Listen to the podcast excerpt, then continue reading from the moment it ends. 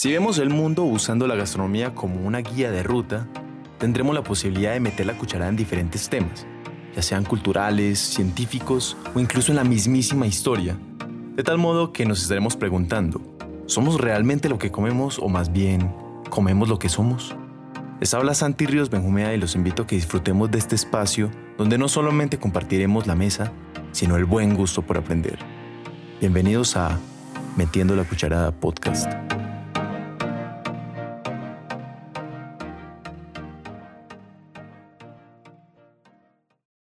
En el episodio de hoy hablaremos sobre uno de los mayores placeres del mundo, algo que se puede disfrutar a solas pero también nos reúne con las mejores compañías, algo que usamos para despertarnos pero también lo usamos como una excusa para relajarnos. Y por si no has adivinado, hoy hablaremos sobre la segunda bebida más consumida en todo el mundo, únicamente superada por el agua, el café. Y como buen colombiano que soy, me siento muy orgulloso de mi sangre cafetera, pero para poder llegar al tema del café en Colombia tenemos que hacer un viaje por el mundo y la historia. Los orígenes del café vienen poéticamente del mismo lugar de donde venimos los seres humanos, de África.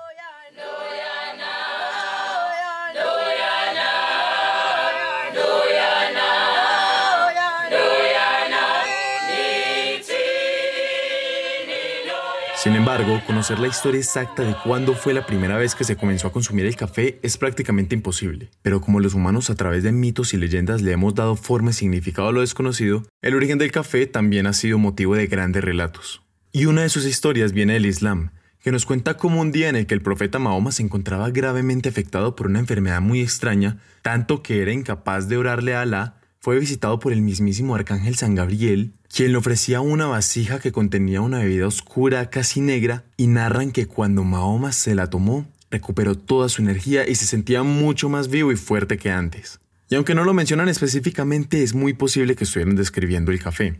Y otra leyenda sobre el origen del café, que posiblemente sea la más conocida de todas, tanto que muchas personas creen que es real, es la historia del pastor y poeta Caldi, en Abisinia, hoy conocida como Etiopía, que notó cómo un día sus cabras enloquecían y se ponían muy inquietas al comer unas bayas muy parecidas a las cerezas que nacían de un árbol pequeño. Así que Caldi, curioso al ver cómo se agitaba su rebaño por esas bayas, decidió probarlas y cuentan que sintió cómo su mente despertó y se puso a escribir una gran cantidad de poemas de amor. Hay quienes dicen que tomó unas cuantas bayas y hojas de este mágico árbol y las llevó a un monasterio donde comenzarían a hacer bebidas que usarían para mantenerse en vela durante los oficios nocturnos. Y sí, esto es una historia muy bonita, pero no deja de ser eso, una historia. Sin embargo, hay muchos seguidores de esta versión, pues se cree que el árbol del café o cafeto proviene del norte de Etiopía.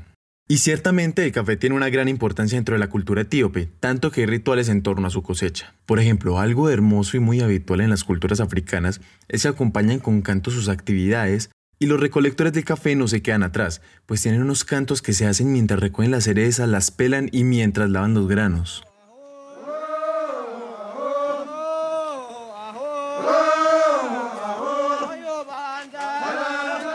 Cuando han lavado los granos, los extienden sobre unos camarotes de madera y dejan que se sequen, para luego meterlos en costales y comercializarlos. Sin embargo, cuando son ellos quienes van a consumir el café, se llevan esos granos verdes a sus casas, donde las mujeres pondrán los granos en un pilón y los van a golpear con unos palos hasta trocearlos un poco, y esto lo hacen mientras cantan.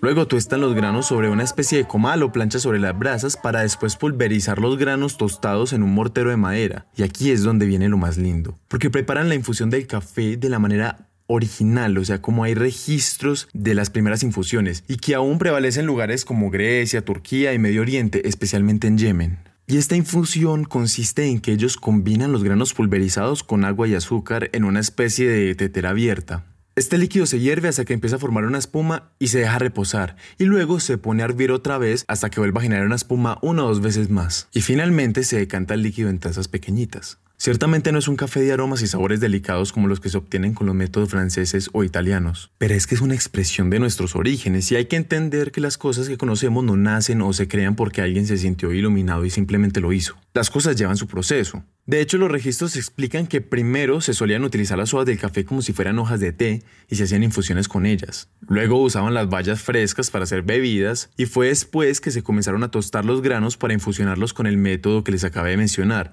que se cree que fue usado por primera vez en Yemen en el siglo XV, para luego ser llevado a Occidente y permitir que los franceses y los italianos inventaran sus métodos de infusión para crear la gran variedad de cafés que conocemos hoy en día. Y estando ya ubicados en Europa, pues por el tema que mencioné de los franceses y los italianos, se cree que fueron los holandeses quienes trajeron el café a América entrando por Surinam, y luego fueron los franceses quienes lo terminaron de adentrar a Brasil y a Colombia en el siglo XVIII. Cuando llegó el café a Colombia, era cultivado principalmente por los monjes jesuitas que estaban en el país.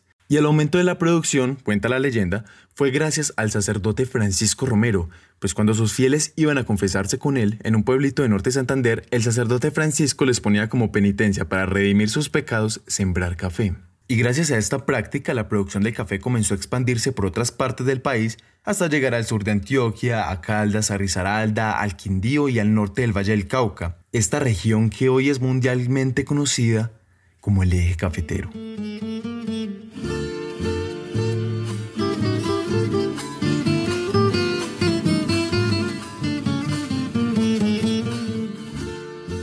En esta región, como bien su nombre lo indica, se forma una gran cultura en torno al café y empiezan a aparecer las grandes haciendas y sus producciones para exportar. Y los recolectores de café podremos dividirlos en tres. Uno son los de las pequeñas fincas cafeteras donde la mano de obra la hacían las mismas familias dueñas del cultivo. Los otros serían los campesinos que aprovechaban la temporada de cosecha e irían a fincas más grandes para recoger el café.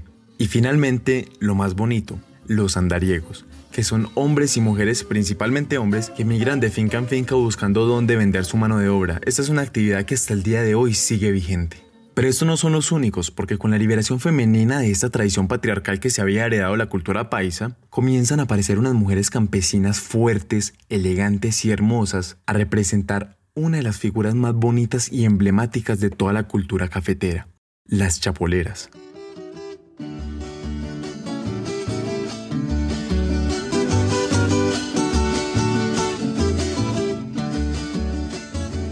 Estas mujeres usaban pañuelos sobre el cabello y sombrero de iraca o de palma, blusas de manga corta con pechera y bolero, casi siempre blancas y decoradas con encajes y bordados, y unas grandes faldas de doble vuelo con estampados de flores y coloridas que llegaban hasta un poquito más arriba de los tobillos. Las chapoleras se paseaban coquetas y elegantes entre los cafetales mientras recogían las cerezas de los cafetos. Y hasta el día de hoy siguen siendo un bello símbolo de la cultura cafetera, especialmente en el Quindío donde aún se realiza el reinado de la chapolera. Por cierto, el vocablo chapolera puede venir tanto de las grandes mariposas conocidas como chapolas, que migran a las haciendas cafeteras en épocas de cosecha y que además tienen una gran cantidad de leyendas asociadas con ellas. Por ejemplo, se cree que en su sala se puede leer el número de la lotería, o que si se entra en una casa, alguien de la casa morirá. Como pueden ver, estas mariposas están muy relacionadas con el destino y la suerte, tanto la mala como la buena. Pero también la palabra chapolera puede venir de la plántula del cafeto, que también es conocida como chapola. Como pueden ver, la cultura del café en Colombia va más allá de la mera taza, ¿eh?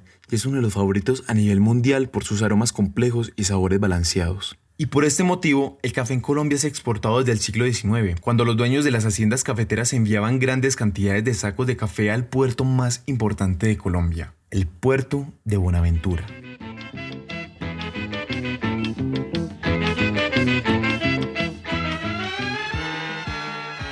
donde los vallecaucanos lo subirían a los barcos y lo enviarían a todo el mundo. Hoy en día, el café colombiano tiene muchas variedades para compartir, varias de ellas con denominación de origen, como el café del Huila, el de Nariño, el de Cauca y el de Santander, y otras en proceso de recibirla, como el café de Antioquia, el de Casanare, el de Tolima, el de la Sierra Nevada de Santa Marta, que es una cosa de locos, y el amazónico que se cultiva en el Caquetá y en Putumayo, cerca de varias regiones selváticas y forestales. El café ha significado mucho, no solo para los colombianos, sino para todo el mundo. Por ejemplo, tiene un valor simbólico. Para muchas personas, disfrutarse una buena taza de café caliente en la mañana es un ritual, tanto que es decisivo en su estado de ánimo durante el resto del día. También puede ser para muchos una inyección de poder, como un pequeño empujón que muchos necesitamos en ciertos momentos del día. Y no podemos olvidar su importancia dentro de las relaciones interpersonales, porque compartir un café también puede significar un medio o una excusa para socializar con los demás. Y es que el amor por el café puede pasar fácilmente de una simple afición a toda una obsesión por tener un conocimiento profundo sobre lo que involucra el café. Entonces, hoy aprendimos cuáles son las leyendas sobre el origen del café y la importancia que tiene en África. También aprendimos el papel del café dentro de la cultura colombiana y finalmente recalcamos el valor social que tiene esta deliciosa bebida en todo el mundo.